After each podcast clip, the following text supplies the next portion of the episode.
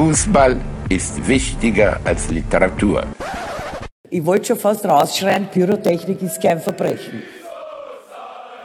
Die siebte Staffel Beyond the Ball. Der Fußball denen, die ihn lieben. Was der Kampf um den Fußball mit einer besseren Welt zu tun hat.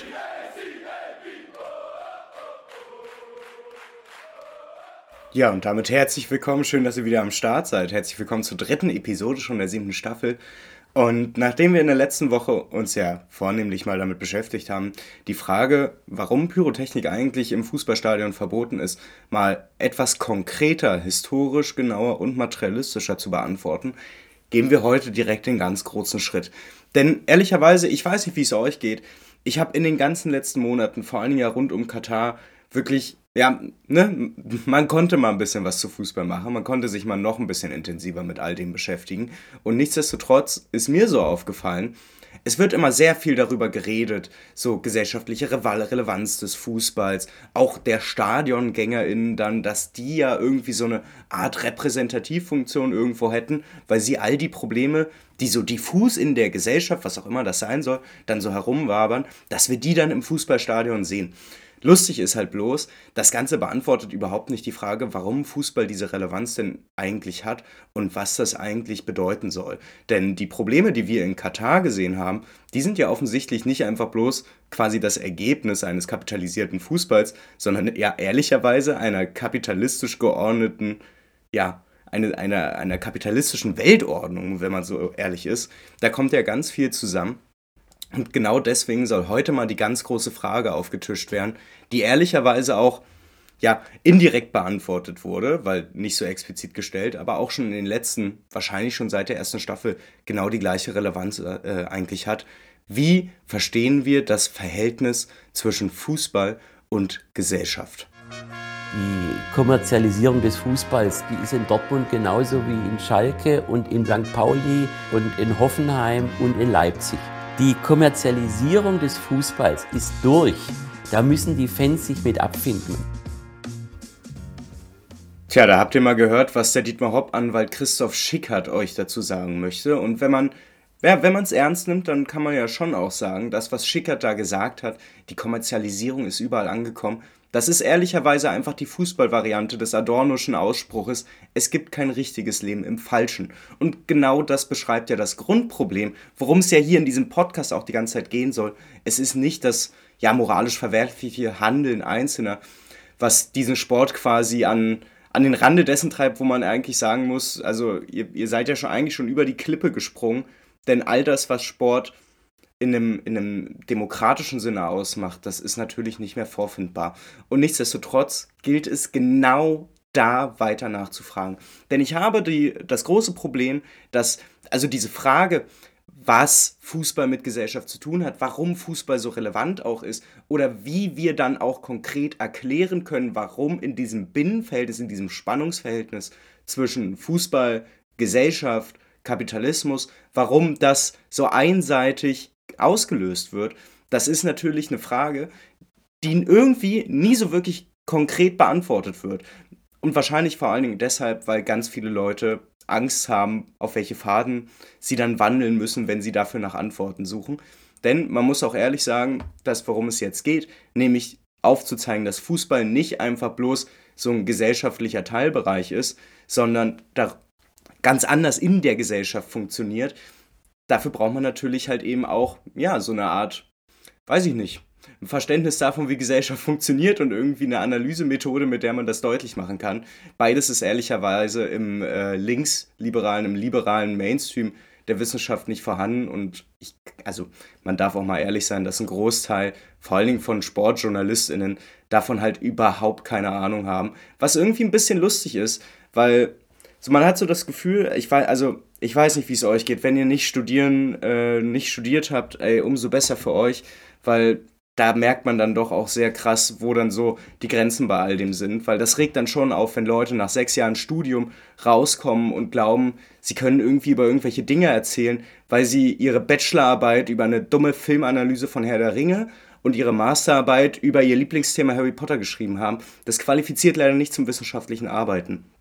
Dass das Bologna-System an den Unis aber genau das so befördert, macht vor allen Dingen eins deutlich, dass Leute aufhören, tiefsinniger nachzudenken, dass sie Träger werden und das tatsächlich auch, wenn sie eigentlich genau dafür ausgebildet wurden. Und ich glaube, das ist ein Grundproblem, denn es sind nicht die falschen Fragen, die wir stellen. Wir sind einfach bloß zu träge darin, die konkreten, ausführlichen Antworten zu finden. Denn wir geben uns viel zu häufig, vor allen Dingen im Fußball, in diesem seichten Bereich der Gesellschaftsunterhaltung, wir geben uns einfach mit schwachsinnigen Antworten zufrieden, die nichts erklären, die nirgendwo tiefsinnig sind, aber die uns ein gutes Gefühl geben. Und genau das bekommt ihr halt eben nicht. Das ist jetzt euer Problem, mit dem ihr umgehen müsst. Denn wenn wir ehrlich sind, dann müssen wir bei der Frage, wie dieses Verhältnis zwischen Fußball, Gesellschaft und auch Kapitalismus aussieht, dann müssen wir bei der krassesten Wurzel überhaupt anfangen, nämlich der Frage, was bringt uns zu Menschen? Was macht Gesellschaft zu Gesellschaft? Und da gibt es ja viele verschiedene Antworten. Und ich möchte euch einfach mal da ein bisschen auch wieder in die materialistische Analyse mit reinnehmen. Denn die Frage, was den Mensch zum Mensch macht, äh, was macht der Mensch zum Mensch, ja, das ist eine sehr schöne Frage. Und ehrlicherweise eine, an der sich ja ganz viele PhilosophInnen schon ausprobiert haben. Und ich habe irgendwie so ein bisschen das Gefühl, das ist schon wieder ein bisschen untergegangen, wie geil auch diese Fragestellung ist und warum dann zum Beispiel so Leute wie Jürgen Habermas ein komplettes Ding zu rattern haben. Nicht, weil sie Frieden fordern, sondern weil sie in ihrer gesamten wissenschaftlichen Ausrichtung Grundprobleme aufwerfen, die ziemlich lustig sind. Aber fangen wir mal vorne an. Was ist denn die Realität unseres Alltags? Wie sieht unser Alltag aus? Ehrlicherweise, wir wissen es ja gar nicht mehr so genau, so entfremdet sind wir von dem, was eigentlich ein Alltag ist. Denn auch der Alltag des Menschen muss natürlich erstmal die allererste Frage beantworten. Wie garantieren wir eigentlich unser Überleben? Wie sorgen wir dafür, dass wir uns reproduzieren können? Wir brauchen Nahrung, wir brauchen eine sichere Unterkunft. Wir brauchen auch noch deutlich mehr darüber hinaus. Ihr werdet wahrscheinlich alle mal von dieser geilen Konsum- oder Need-Pyramide mal gehört haben, wo es so darum geht, was sind die Grundneeds und dann kommt irgendwann Unterhaltung und dann ganz oben so, ja, das ist so dieses Ausleben und das ist ja vermeintlich das, wo wir stehen. Nichtsdestotrotz sind all die Needs, die da drunter sind, die müssen halt erfüllt werden. Und wenn wir ehrlich sind, und Karl Marx und Friedrich Engels beantworten uns diese Frage ja sehr schön, was brauchen wir, um zum nächsten Tag zu kommen?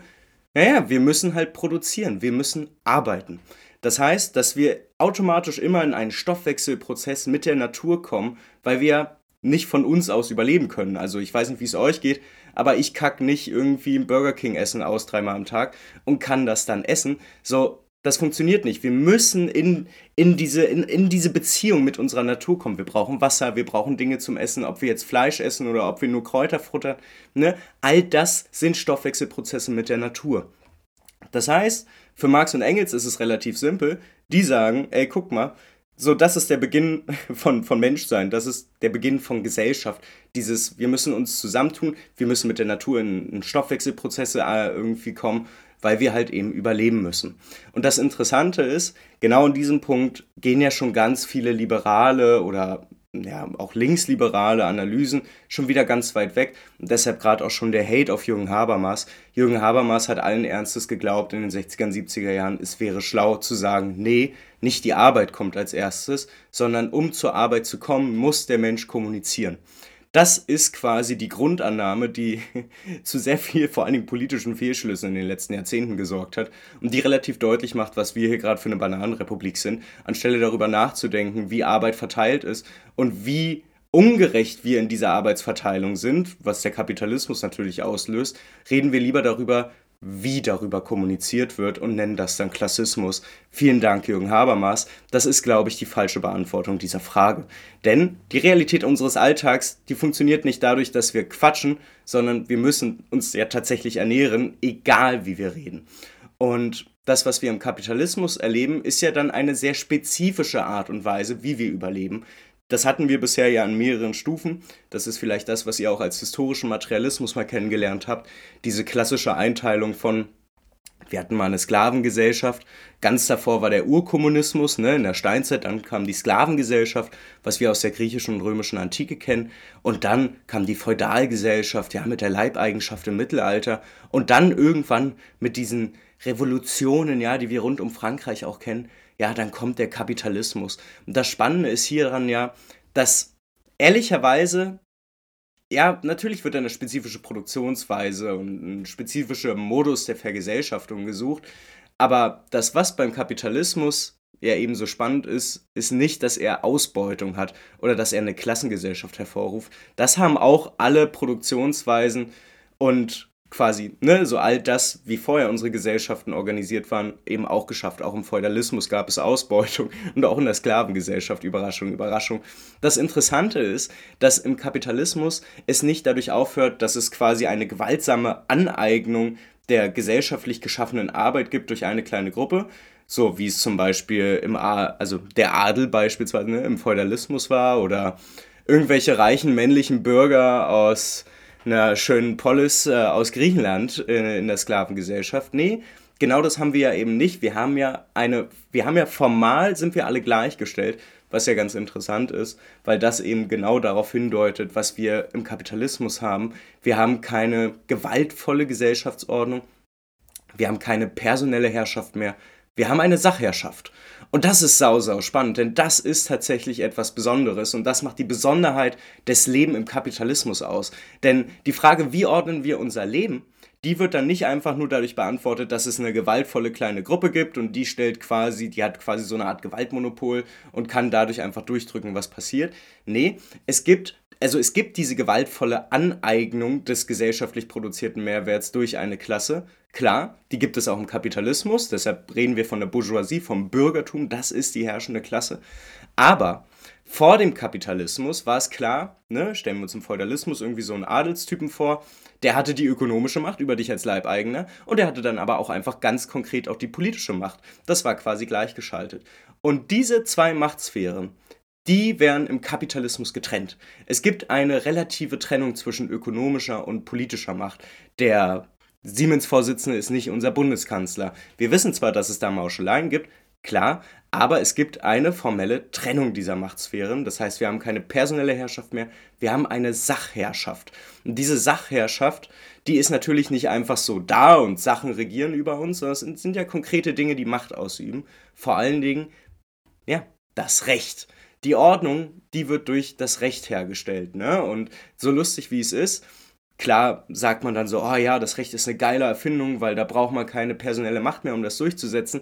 Das große Problem ist nichtsdestotrotz, und das haben wir letzte Woche schon besprochen, das Recht ist per se im Kapitalismus Klassenrecht. Es, ist, es sichert Klassenjustiz ab, es sorgt erst dafür. Und das Spannende dabei ist natürlich, man könnte jetzt behaupten, durch die Gesetze, die man über geschaffen hat, die Gesetzesbücher, das sind die Grenzen dessen, was möglich ist.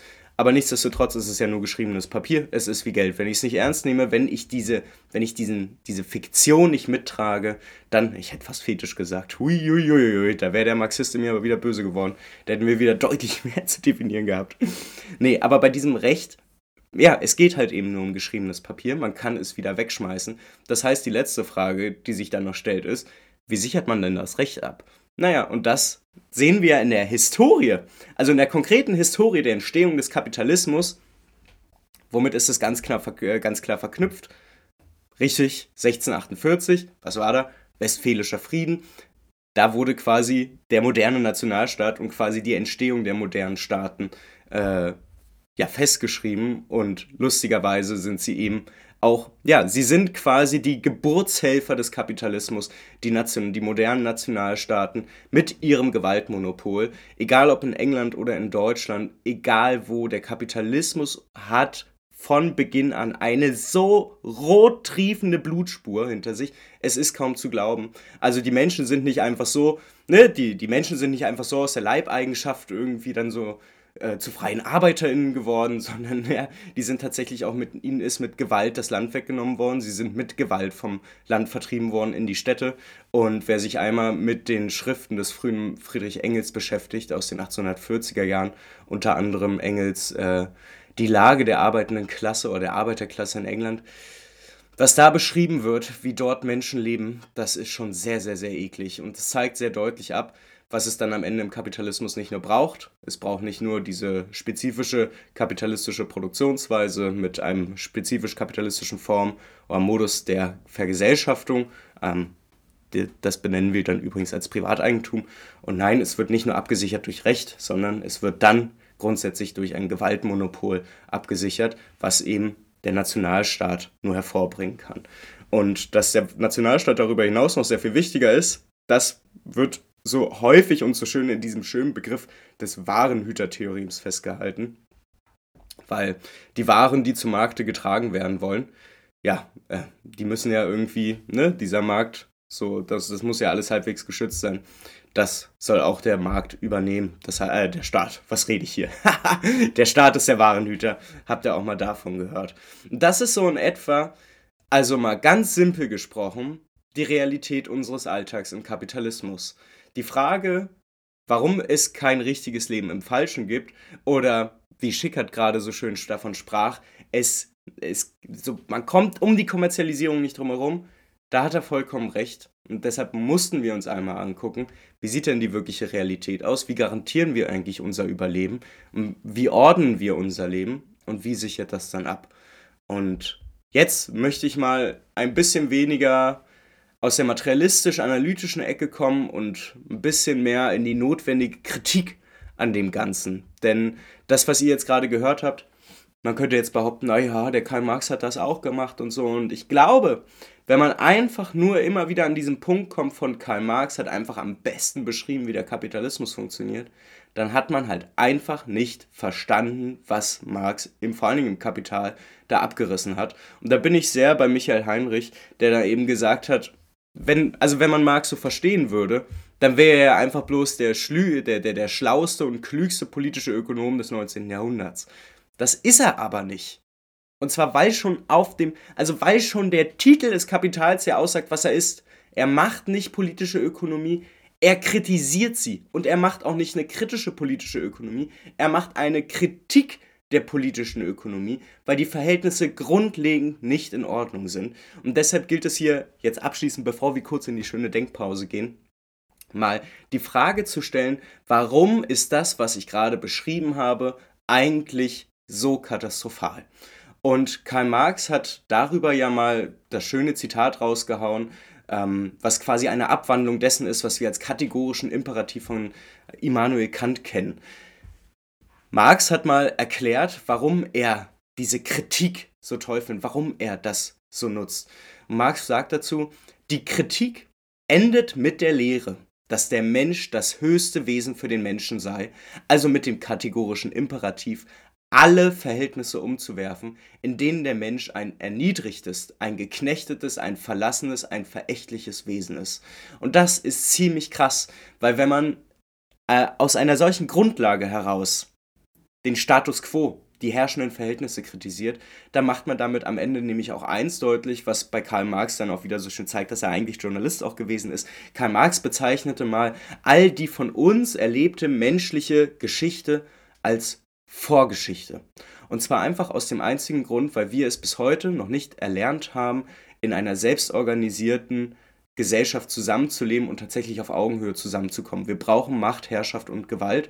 Aber, und ehrlicherweise gibt es dafür eben genug Beispiele, wir Menschen schaffen es überall auch ohne auseinanderzukommen. Ich will gar nicht immer wieder Rojava und all das nennen, was ihr bestimmt schon kennt. Ich möchte auch ganz konkret auf deutsche, auf westeuropäische Verhältnisse äh, eingehen.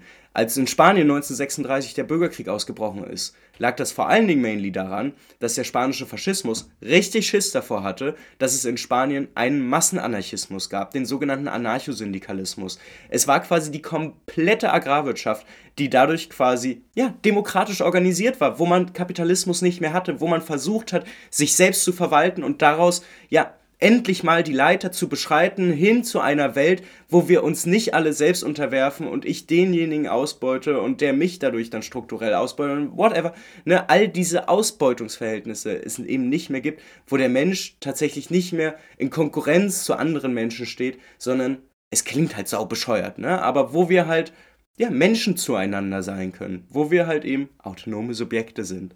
Und das ist ja das super Interessante. All das haben wir hier auch schon gehabt in Europa. Und ich lasse dieses Argument nicht immer gelten, so von wegen, oh, man müsste jetzt konstruktiv sein, wenn man schon so eine Grundlagenkritik anbietet und muss dann irgendwo Auswege finden. Natürlich muss ich diese Auswege finden. Aber konstruktiv sein heißt radikal kritisieren und deutlich zu machen, dass es andere ganz radikale alternative Möglichkeiten gab und gibt, Es also bedeutet, man sollte sich schon dafür einsetzen und dafür kämpfen. Und ob es jetzt die spanische Revolution, oh, Revolution, die, die spanische Bauernbewegung ist oder die Münchner Räterepublik oder andere Formen der Räterepubliken, es wäre möglich gewesen. Und es ist nicht Gottes schöner Lauf der Welt, der das verhindert hat, sondern konkrete Gewalt durch Menschen aus Klassen, aus gesellschaftlichen Klassen, die das verhindern mussten und wollten. Wenn ihr also euch auch nochmal so informieren wollt, ne? So, was ist eigentlich in Deutschland passiert? Ja, nach Ende des Ersten Weltkriegs gab es ziemlich viele Städte und ziemlich viele Regionen, in denen man ja quasi versucht hatte, Räterepubliken einzuführen. Das, was aber am Ende dafür gesorgt hat, dass es nicht passiert ist, ist der Deal der Nachkriegs-SPD mit der deutschen Monarchie gewesen und vor allen Dingen mit dem Militär, mit dem Freikorps, um Ordnung in den Laden zu bekommen. Was hat man also gemacht? Man hat den Trieb zum Sozialismus in den Massen unterbunden, hat große und wichtige Menschen erschossen, wie zum Beispiel Karl Liebknecht und Rosa Luxemburg, und hat eben dafür gesorgt, dass wir nur noch hier über Geschichten reden aus einer fernen Zeit und nicht mehr daran glauben, dass es realistisch ist. Genau das wollten sie, genau das haben sie geschafft, und deshalb ist es ganz wichtig, eben auch nochmal deutlich zu machen, indem wir die Negation üben, eine negative Kritik, eine Kritik, die sich grundsätzlich gegen alle Zwangsverhältnisse richtet, dann üben wir eine Negation zur Freiheit hin, zur Negation aller Zwangsverhältnisse. Und dann ist auch die Theorie der Abschaffung vom Staat, die Theorie der Abschaffung vom Kapitalismus keine romantische Idee von irgendwelchen Verrückten, sondern sie wird ganz konkret notwendig. Das ist der Drang, den objektiven Zwangscharakter der reproduktiven Gesellschaft zu überwinden. Ich möchte Mensch sein dürfen und genau deshalb muss die Negation unseres Alltags in einer herrschaftskritischen Kapitalismuskritik münden. Und wo da jetzt der König Fußball drin steckt, daran soll es jetzt in den letzten Minuten gehen ich will nicht mehr, ich kann nicht mehr, ich halte das alles nicht mehr aus. Ja, gut, ich hoffe, ihr seid ein bisschen, weißt du, ein bisschen motivierter als der Sebastian Kurz. Ähm, denn so viel ist jetzt auch gar nicht mehr. Es geht jetzt tatsächlich, man könnte fast sagen, nur noch um die Frage, wo ist denn jetzt der König Fußball im Kapitalismus? Und ehrlicherweise Dafür gibt es so ja drei verschiedene Dinge, die man dann ein bisschen herleiten muss, um auch deutlich zu machen, Fußball ist nicht einfach ein gesellschaftlicher Teilbereich. Und diese Vorstellung von so würde Fun Gesellschaft funktionieren, die ist ja vieles, aber vor allen Dingen eins, sie verschleiert Ursachen, sie verschleiert gesellschaftliche Ursachen für gewisse gesellschaftliche Tendenzen, indem man einfach behauptet, ah, ja, die Politik ist ein gesellschaftlicher Teilbereich, der funktioniert für sich. Und dann, ah, ja, die Wirtschaft, ja, die Wirtschaft funktioniert dann aber auch für sich. So, was für ein Unsinn. Also es ist, wie wir produzieren, wie wir überleben, also wie Gesellschaft funktioniert, selbst heute, ist alles, aber nicht das, nur weil wir für uns persönlich diese Vereinzelung verspüren, heißt das nicht, dass der Kapitalismus so funktioniert. Er braucht das nur so von uns, weil wir die arbeitenden, die lohnabhängigen Massen sind. Und das ist ziemlich lustig, weil da sind ganz viele ganz einfache Denkfehler, weil alles so ein bisschen, oh ja, materialistische Analyse, es hört sich ja schlau an, aber es wirkt alles so kontrainduktiv. So, das ist, so habe ich mir das gar nicht vorgestellt, wie das funktioniert. Und so, ja, Mensch, Michael, dann halt deine dumme Schnauze und setz dich vielleicht einmal ganz kurz hin. Denn ehrlicherweise ist es dann doch sehr viel logischer, wenn man es sich einmal ordentlich anguckt. Und das Schöne an materialistischer Analyse ist, sie lässt sich halt durch historische Ereignisse sehr, sehr gut erklären. Und genau das müsste ja eigentlich eine Art von ja, wissenschaftlicher Erkenntnissuche und dann eben eine Methode dafür dann eben bieten. Nicht einfach einen alternativen Blick auf die Realität anbieten, sondern versuchen, sich aus der Realität konkret abzuleiten. Das macht ja eben so historischen Materialismus auch so spannend. Wo ist denn jetzt aber der König Fußball im Kapitalismus? Na, wir müssen uns jetzt ehrlich mal ganz kurz fragen, wie der Sport ganz grundsätzlich in die Realität unseres Alltags reinpasst. Und zwar nicht aus so einer abgehobenen, ahistorischen Sicht von, oh ja, Gesellschaft hat schon immer Sport getrieben. So, ja, das wissen wir. Wir wissen auch ganz grundsätzlich, dass Sport quasi überall dort, wo Menschen in Gemeinschaft kommen, auch ausgeübt wird. Und wir wissen auch, dass Sport ganz grundlegend ein Teil ist, ja, von Freizeitbeschäftigung zur Erholung von Arbeit. Und das ist jetzt schon mal ein Punkt, der ist erst ganz klar im Kapitalismus so deutlich gemacht worden.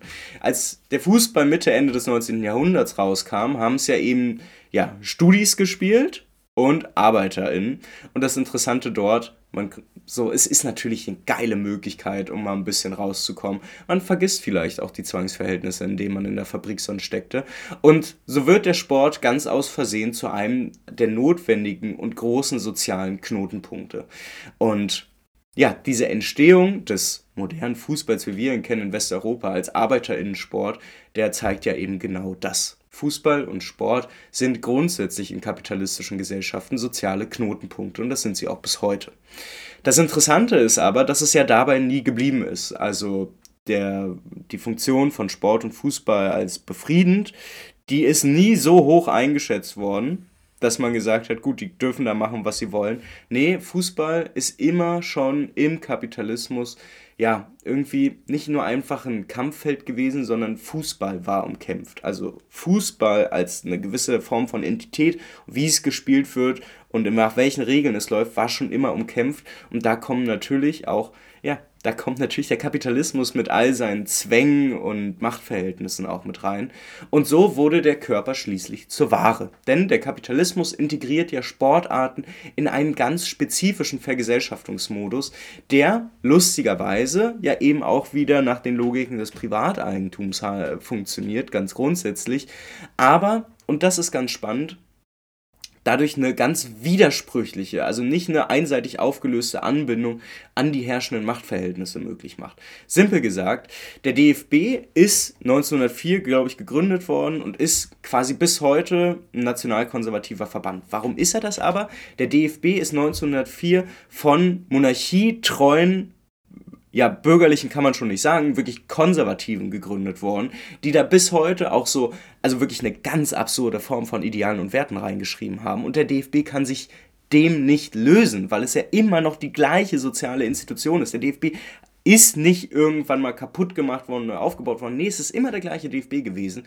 Und das bedeutet halt eben auch, wenn wir verstehen wollen, wie die Institution heute funktioniert, müssen wir gucken, wie sie entstanden ist. Weil die konkreten gesellschaftlichen Machtverhältnisse während der Entstehung prägen bis heute ganz eindeutig, wie diese Institution tickt. Und zwar nicht nur festgeschrieben in der Satzungsordnung, sondern in der gesamten Kultur. Und wir verstehen dadurch, dass der DFB ja von Anfang an demokratiefeindlich gewesen ist. Weil da Leute diesen Verband gemacht haben, die damit nichts, aber auch wirklich nichts zu tun hatten. Und lustigerweise, mal ein kleiner Fun-Fact, falls euch das interessiert, die Monopolschaffung des DFB, das haben wir ja schon oft besprochen, die konnte ja erst durch die Gleichschaltung des deutschen Faschismus äh, passieren. Das Lustige ist bloß, es gibt verschiedene Dokumente aus der Zeit zwischen 1933 und 1942, wo nicht nur DFB-Funktionäre, sondern tatsächlich auch hochrangige Nazi-Politiker deutlich machen, dass die Gleichschaltung im verbandsorganisierten deutschen Fußball nie nötig gewesen ist. Und zwar warum? Weil da nie was Demokratisches war. Da waren nie Triebe, die irgendwie zu etwas gären konnten, wo der Faschismus sagt, ja, das können wir nicht haben.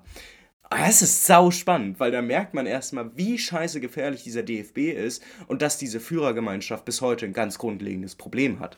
Und diese widersprüchliche Anbindung an Machtverhältnisse, wo quasi auf Verbands-, also auf Institutionsebene ja sehr, sehr viel ekliges Zeug ist, was sehr, sehr gut zum Kapitalismus passen kann, wir es aber eigentlich mit etwas zu tun haben, mit einer Freizeitaktivität, die in Gemeinschaft getrieben wird, wo es darum geht, auch ein sozialer Knotenpunkt zu sein, über das Spielen hinaus. Das macht es sehr deutlich, dass wir es hier mit einer sehr widersprüchlichen Anbindung an das zu tun haben, was wir heute als unseren Alltag kennen und wodurch der Körper im Fußball zu Ware wird. Und zwar nicht nur der Körper, sondern auch unsere Stimme als Fans. Der letzte große Schritt ist dann die kapitalistische Integrierung durch die Institutionalisierung. Und darüber sprach ich ja eben gerade schon am Beispiel des DFB. Die Einbindung in den erweiterten Staat, also in den integralen Staat, die Unterwerfung unter bürgerlicher Gerichtsbarkeit, die macht den Fußball erst zu dem, was wir heute in ihm sehen, nämlich ein Teilsystem des Kapitalismus, ein, ja, Sowas wie die Bündelung aller Freizeitbeschäftigung unterworfen unter das Joch der Konkurrenz und der, der Akkumulationslogik. Wunderbar, oder? Und das Problem, das sehen wir ja überall, weil diese kapitalistische Integrierung, die sehen wir ja nicht nur einfach, dass die Fußballverbände, die wir kennen, immer bürgerlich-kapitalistisch sind und all das. Nee, wir sehen es natürlich auch noch darüber hinaus. Fangen wir beim Bossmann-Urteil an. Auch da ist es ja schon, da wurde auf EU-Ebene einfach, da hat der EuGH gesagt, hier, ja Leute, das, das was ihr macht, ist, ist äh, das, äh, also ihr behandelt eure Berufsspieler irgendwie nicht wie lohnarbeitende Menschen, sondern wie Sklaven, das geht nicht. Und lustig ist, das EuGH hat geurteilt und selbst in Deutschland, wo man versucht hat, wo man offen von Rechtsbeugung sprach, ist man am Ende nicht drumherum gekommen. Und auch die Super League-Urteile, die wir aktuell erleben, die zeigen ja eindeutig auf, dass der Sport eben unter bürgerliche Gerichtsbarkeit geworfen ist. Dass er das nicht ganz gemacht hat, sondern dass es da so eine Halbautonomie gibt, darüber haben wir ja auch schon in der zweiten Staffel gesprochen. Das macht aber grundsätzlich nichts davon unspannender, wenn wir uns angucken, wie die Sportverbände grundsätzlich sich positionieren, wie sie funktionieren. In diesem Kapitalismus und in dieser ganz spezifischen Historie von Sport und Kapitalismus der letzten 150 Jahre kann man nicht einfach davon sprechen, dass es nur gewisse Verbände sind, die man weghaben muss, weil auch alle Verbände, die wir da haben, können, also sie sind sie sind sozial, sie sind aus konkreten, tatsächlich gesellschaftlichen Verhältnissen heraus entstanden, aber sie zeigen genau das auf, was wir nicht wollen, nämlich, dass sie nicht mal willens sind, das ja widersprüchliche Verhältnis von Demokratie und Kapitalismus aufzulösen oder irgendwie zu akzeptieren und versuchen mal hier mal da was zu machen, sondern ganz offensichtlich ist, das wird einseitig aufgelöst und da geht es ganz wenig mit Demokratie zu tun und zu. Das hat aber ganz viel eben damit zu tun, dass die Verbände, mit denen wir es aktuell zu tun haben, vieles sind, aber tatsächlich keine Verbände, die jemals einen demokratischen Anspruch hatten. Und ja, das zeigt halt zwei Dinge auf, dass die konkreten Verbände, die wir haben, überwinden, überwunden werden müssen. Es geht nicht anders.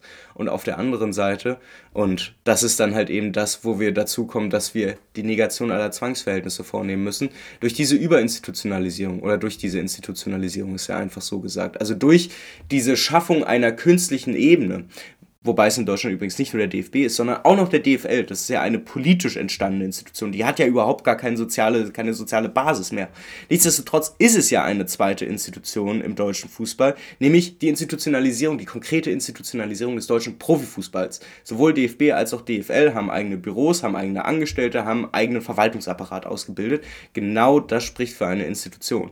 Und das Spannende dabei ist halt eben, dass die nicht einfach, ja, die können auch nicht einfach sagen, wir wollen es mal so machen oder wir wollen es mal ein bisschen anders machen. Die sind ja an ihre eigenen innerinstitutionellen Logiken gebunden. Und die zeigen ganz grundlegend auf, egal ob man da ein bisschen entspannter ist, weil die DFL ja ganz eindeutig nicht die gesamte institutionelle Historie des DFB auch teilt und es da die Möglichkeit gibt, weil es ja eben eine bürokratisierte, vermeintliche Interessensverwaltung äh, aller Profivereine ist, dass da eine eigene institutionelle Geschichte heraus sich auch herausgebildet hat, mit eigenen innerinstitutionellen Logiken, dass auch die nicht viel chilliger sind, die sind einfach bloß liberaler. Also da, wo der DFB halt national konservativ ist, ist die DFL einfach klassisch liberal, weil es eben um Vermarktungsstrategien ging, als diese DFL entstanden ist, um sich aufzeigen lässt, offensichtlich hilft auch das nicht, um stabil zu werden. Es macht einfach nichts besser. Und genau das ist quasi das große Problem, wenn wir über all diese Dinge reden. Wenn wir auch nur ein kleines Problem im Fußball anpacken wollen, dann sind wir halt eben auf einmal schon wieder bei einer 35-minütigen Episode.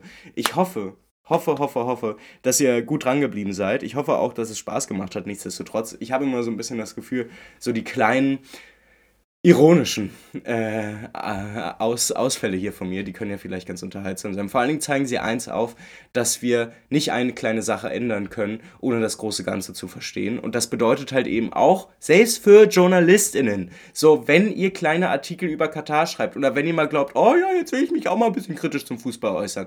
Es funktioniert nicht so einfach. So, nehmt das doch mal bitte ernst, dass ihr mehrere Jahre Ausbildung hinter euch haben müsst und dass ihr da noch wenig von dem gelernt habt, was so gemeinhin als Gesellschaftsanalyse oder dann moralisch gesprochen als Gesellschaftskritik irgendwie verwertbar ist. So, nur Frankfurter Schule und Adorno und Horkheimer lesen hilft halt auch da leider nicht. So, wenn man so, weil danach ja noch was passiert ist, Mann. So, danach sind 80 Jahre weiter geforscht worden. Und für Leute, die vor allen Dingen im vermeintlichen Westen irgendwie schreiben, die tatsächlich auch eine kritische auch von mir aus auch nur eine moralische Haltung irgendwie haben, kommt man halt nicht drum herum, dass 70 Jahre lang westlicher Marxismus existierte und dass man sich mal vielleicht ein bisschen damit auseinandersetzen muss, anstelle einfach zu sagen, dass alles, was auch nur ansatzweise radikal wirkt, einfach nicht realisierbar ist. Weil wer hat dafür gesorgt, dass all das nicht realisierbar werden konnte, die herrschenden Verhältnisse, die wir bis heute haben. Ja, gute Nacht. Der DFB hat, glaube ich, nicht wirklich Interesse daran, sich äh, mit den Themen zu befassen. Es, äh, mir, mir, mir kommt so vor, also wir leben quasi in einer ganz anderen Welt. Also ich sage mal, der DFB äh, schwebt über allem und hat überhaupt keinen Bezug mehr zu dem, was unten passiert. Wir werden immer mehr abgehängt und man muss sich natürlich dann schon die Frage stellen, ob man immer im DFB bleiben muss oder im BFV jetzt bei uns als Verein oder ob man nicht dann sagt, okay, dann tun wir uns mal mit 15 Vereinen zusammen und machen unser eigenes Ding. Und da habt ihr die praktische Schlussfolgerung dessen, was ihr hier gehört habt. Äh, darüber hinaus soll es natürlich noch viel mehr geben. Und ihr wisst, mit dieser Folge sind wir auch erst bei der Hälfte dieser Staffel angekommen. Und weil es aber eben, ihr merkt, es so eine lange Folge ist, möchte ich auch nochmal wirklich darauf aufmerksam machen, dass hier ist das hier ist eine Fundamentsfolge. Wenn ihr Interesse habt, euch jetzt noch mal ein bisschen mehr damit auseinanderzusetzen, was ich eigentlich hier mit der ganzen Institutionalisierung meine, könnt ihr genau jetzt die Abbiegung machen und mal in die zweite Staffel reinhören. Die zweite Staffel hier bei Beyond the Ball ist, glaube ich, ein Jahr vor dem Buch erschienen und ich kann es ja hier jetzt mittlerweile mal sagen. Die komplette zweite Staffel ist durchgeskriptet gewesen. Das heißt, ihr habt weniger 30-minütige Ausfallepisoden, weil ich mir in Rants verlaufe.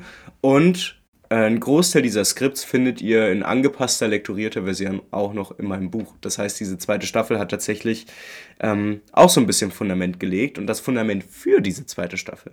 Das könnte jetzt diese Folge sein, wenn ihr so möchtet. Also geht gerne mal rüber. Ansonsten hören wir uns nächste Woche wieder mit dem, ja, mit dem großen Pfeil rüber zu, was machen wir jetzt?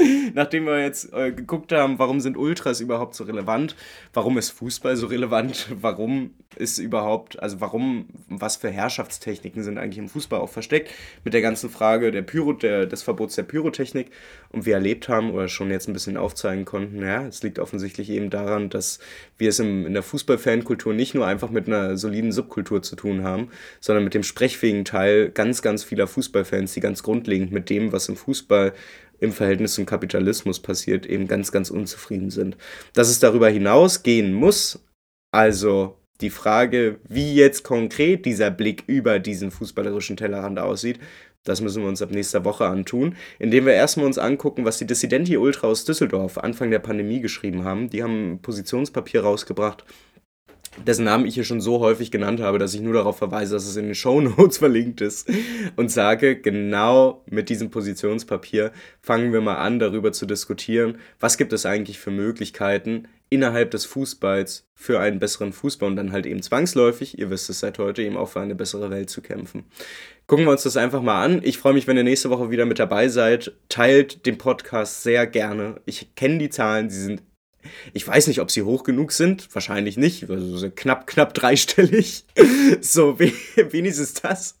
Aber wenn ihr noch andere Leute kennt, sorgt gerne dafür, dass die auch den Podcast mal wenigstens gehört haben.